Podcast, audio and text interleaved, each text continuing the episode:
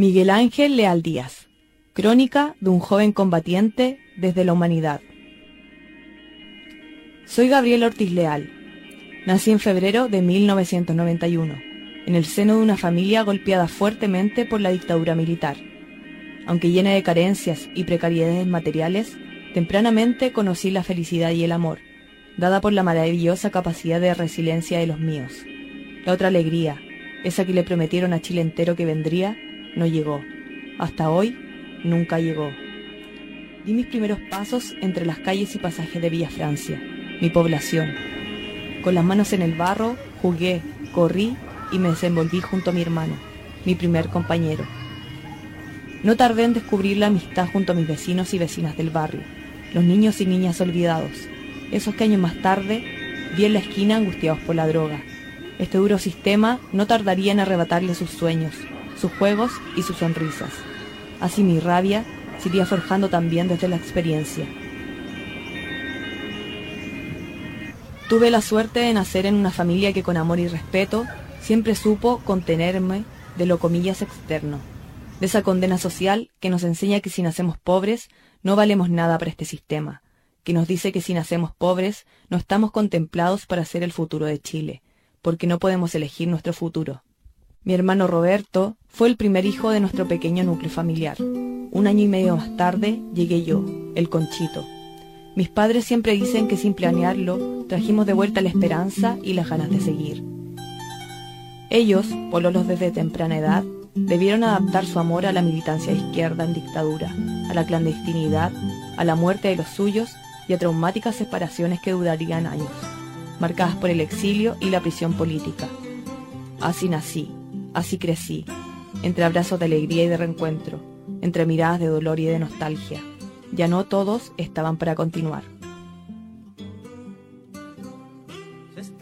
Conozco el sufrimiento de mi abuela Alba año a año, septiembre a septiembre, cada vez que se acerca la fecha de conmemorar la muerte de su hijo asesinado por la dictadura. Su pena, que a veces la deja sin poder moverse de la cama por varios días, siempre me ha conmovido en lo más profundo. Ahí está tu tío, me dijo una vez mientras caminábamos por la calle, apuntando el muro de 10 metros de un edificio contiguo al nuestro, que plasma en su fachada la figura inmensa del Miguel. Ahí está él, envuelto en una bandera chilena con un fusil en la mano.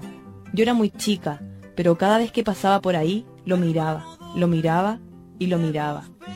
Poco a poco iría entendiendo el significado de su figura. Poco a poco iría entendiendo el significado de su lucha. Esta es la historia de mi tío Miguel, un gran joven, un gran joven combatiente.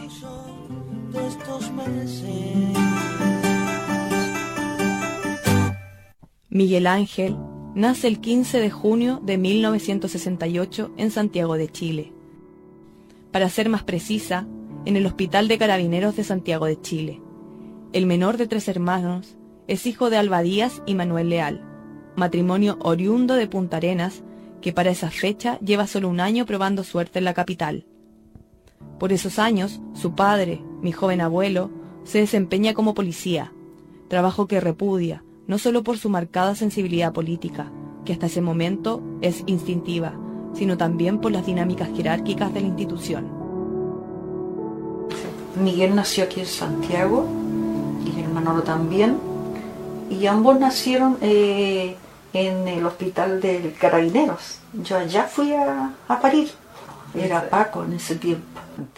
ahí ya estamos en los años 60. Fue cuando nació Miguel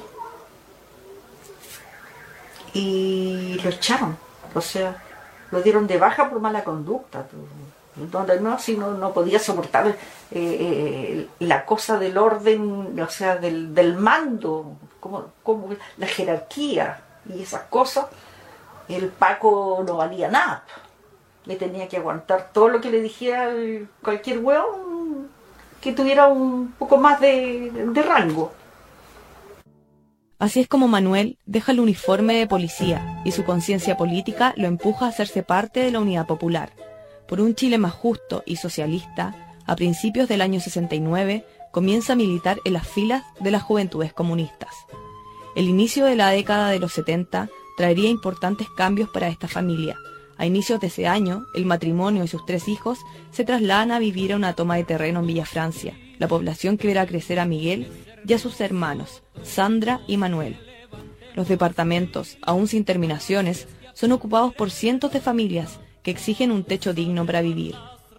Meses más tarde, el 4 de septiembre de 1970, Salvador Allende Gossens, representante del UP, es electo presidente de la República.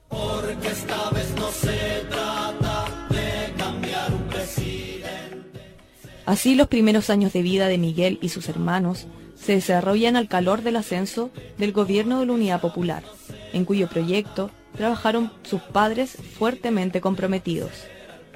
Desde pequeño conoció las marchas, las campañas y los actos de apoyo al compañero presidente y ya después del triunfo de la, de la UP y la llegada del compañero presidente, para eso fue ya lo máximo. En ese tiempo después ya Manuel empezó a trabajar en el siglo y claro, fue una, etapa de, la, de nuestra vida familiar igual increíble, pues grande, o sea, linda llena de esperanza. La UP fue un proceso que dignificó a los pobres del campo y la ciudad. La élite es quien se ve relegada a las transformaciones sociales y es el pueblo quien defiende las reformas de Allende. Y, mi papá siempre hablando de los logros de la unidad popular y, de las peleas que se daban con los, con los momios, digamos. Mm. Entonces, en realidad crecer fue eh, fue eso, fue mantenerse muy atento a lo que estaba viviendo y aconteciendo en nuestro país y en una relación donde además íbamos a todas las actividades con nuestros padres, digamos. O sea, de la mano de, mi mamá, mientras el Miguel, que era el más chico, iba al hombro de mi papi y, y el Manolo en su otra mano, digamos, con además con ellos con, los usaban unas boinas igual a las del Che. El Manolo y el Miguel usaban ese tipo de boina para ir a las manifestaciones y era como, ya me pongo la boina y voy y voy a la marcha. Mm. El martes 11 de septiembre de 1973, Chile vive uno de los momentos más traumáticos de su historia reciente. Un golpe militar financiado por la CIA y encabezado por Augusto Pinochet Ugarte, liquida cualquier opción de una vía chilena al socialismo. Ese día, el presidente Salvador Allende, elegido democráticamente tres años antes, respaldado por la clase obrera y trabajadora, verá cómo empieza a desmoronarse la revolución con sabor a vino tinto y empanada. Verá cómo las armas que siempre se nos usar serán empuñadas contra el pueblo y el palacio de gobierno ese día, entre bombas y traiciones, da su vida por la fidelidad de la gente. Horas más tarde, los militares ocuparán la moneda y permanecerán en ella por 17 años. Ese día quedará marcado en la vida de Miguel y nuestra familia. Ese día la historia de Chile y de su pueblo se transformará.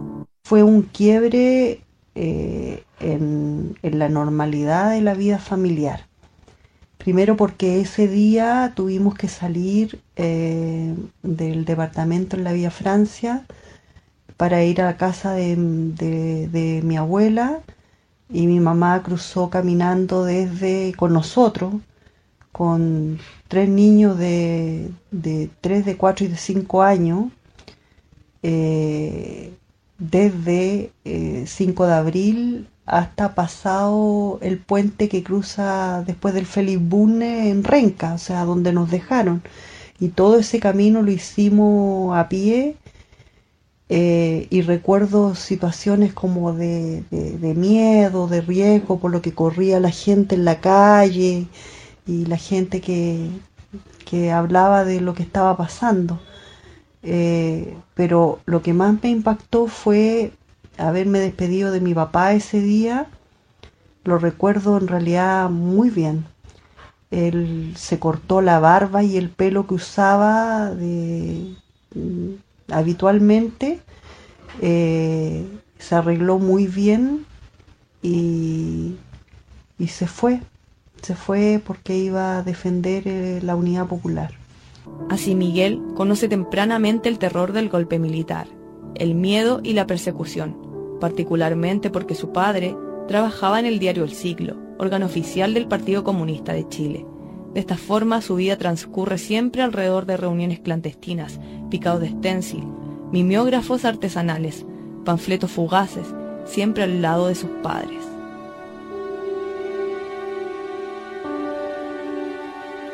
Él siempre fue como su sonrisa, eh, transparente, libre, alegre, honesto. Es el legado que nos dejó. Diez años de dictadura son motivo suficiente para que las pugnas y contradicciones se agudicen entre el pueblo y los militares. La gente comienza a exigir y a reclamar sus derechos a viva voz. Por primera vez en la historia del régimen se pierde el miedo a salir a la calle. Lienzos, panfletos, sudor y barricadas, armados de convicción y organización, toda lucha es válida para aportar a las primeras protestas de carácter nacional de mayo de 1983. Es así como Miguel, junto a sus hermanos, deciden dar un nuevo paso en el compromiso con la lucha por derrocar la dictadura.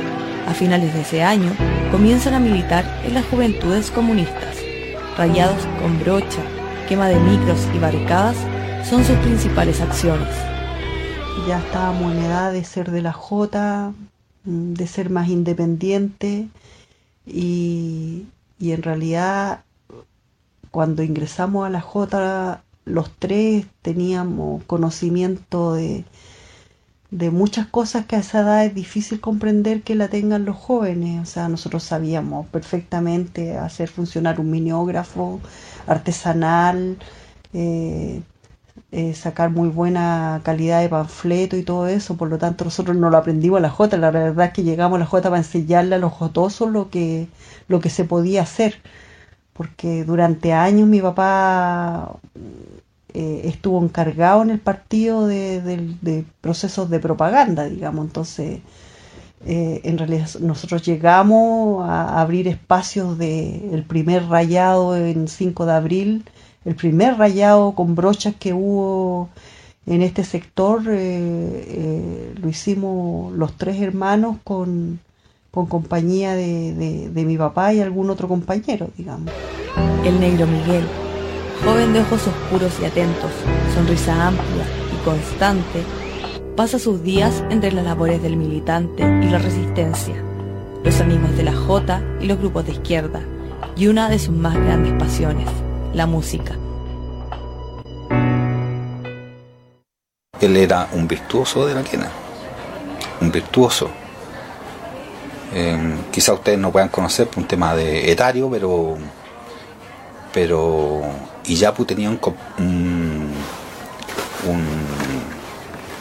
un, participante en su banda que se llamaba Felipe Sepúlveda, el virtuoso de la quena. Bueno, Miguel tocaba muy parecido a él, si no mejor. Y conversábamos y él, su sueño era ser integrante de Iyapu. Y creo que ese fue uno de los, de los de sus cosas que, tuvo que dejar por este, este compromiso y con la disciplina que él tenía con su, con su lucha. La vida transcurre de forma inquieta. No hay sosiego para quien ha entendido que la lucha contra el tirano y su régimen de opresión es primordial. Los momentos de organización y distensión se viven siempre desde el compañerismo. Miguel y los cabros de la villa vencen cotidianamente a uno de los más grandes demonios de la izquierda. Ellos saben que no hay espacios para el sectarismo. Pero es en 1984 que Miguel y su familia sufren uno de los golpes más duros. Manuel, el padre, cae herido en un enfrentamiento con la CNI a escasos metros de la casa, quedando posteriormente detenido en los cuarteles de tortura. Alba también es detenida ilegalmente por la policía de inteligencia del régimen Después de semanas sin conocerse su paradero, es dejada en libertad. Manuel, en cambio, será trasladado a la cárcel pública, donde permanecerá siete años retenido.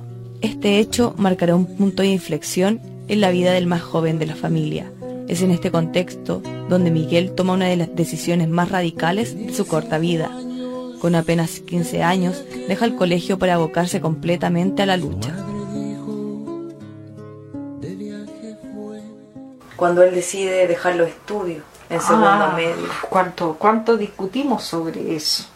Pero él me decía, mamá, en este momento necesi- no, no, se no necesitamos tanto a los estudiantes, necesitamos militantes, necesitamos combatientes, me decía. Este es el momento de combatir, para mí, antes que estudiar.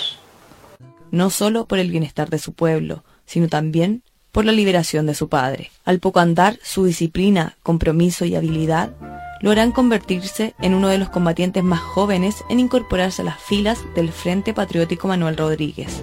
Tan solo 16 años han bastado para definir su vida. Los últimos días los pasa entre las calles de su barrio, las acciones de militancia y los cariños de su madre.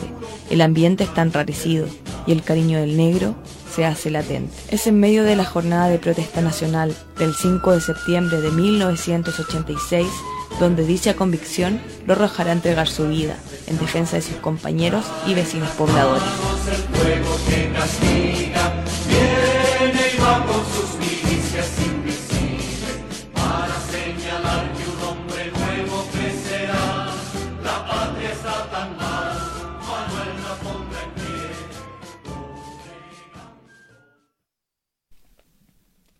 Estas son las últimas palabras que Manuel, su padre, dedica a Miguel a finales del año 87 desde la cárcel pública.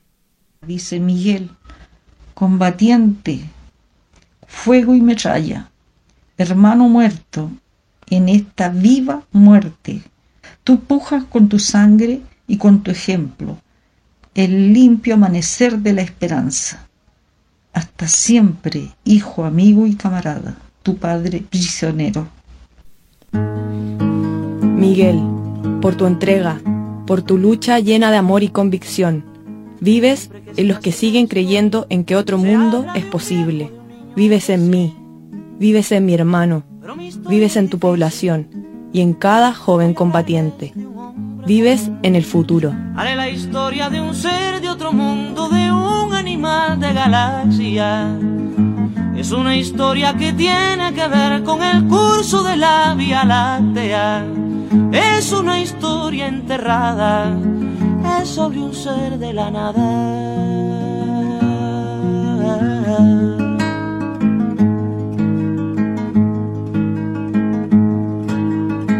Supo la historia de un golpe, sintió en su cabeza cristales molidos y comprendió que la guerra era la paz del futuro.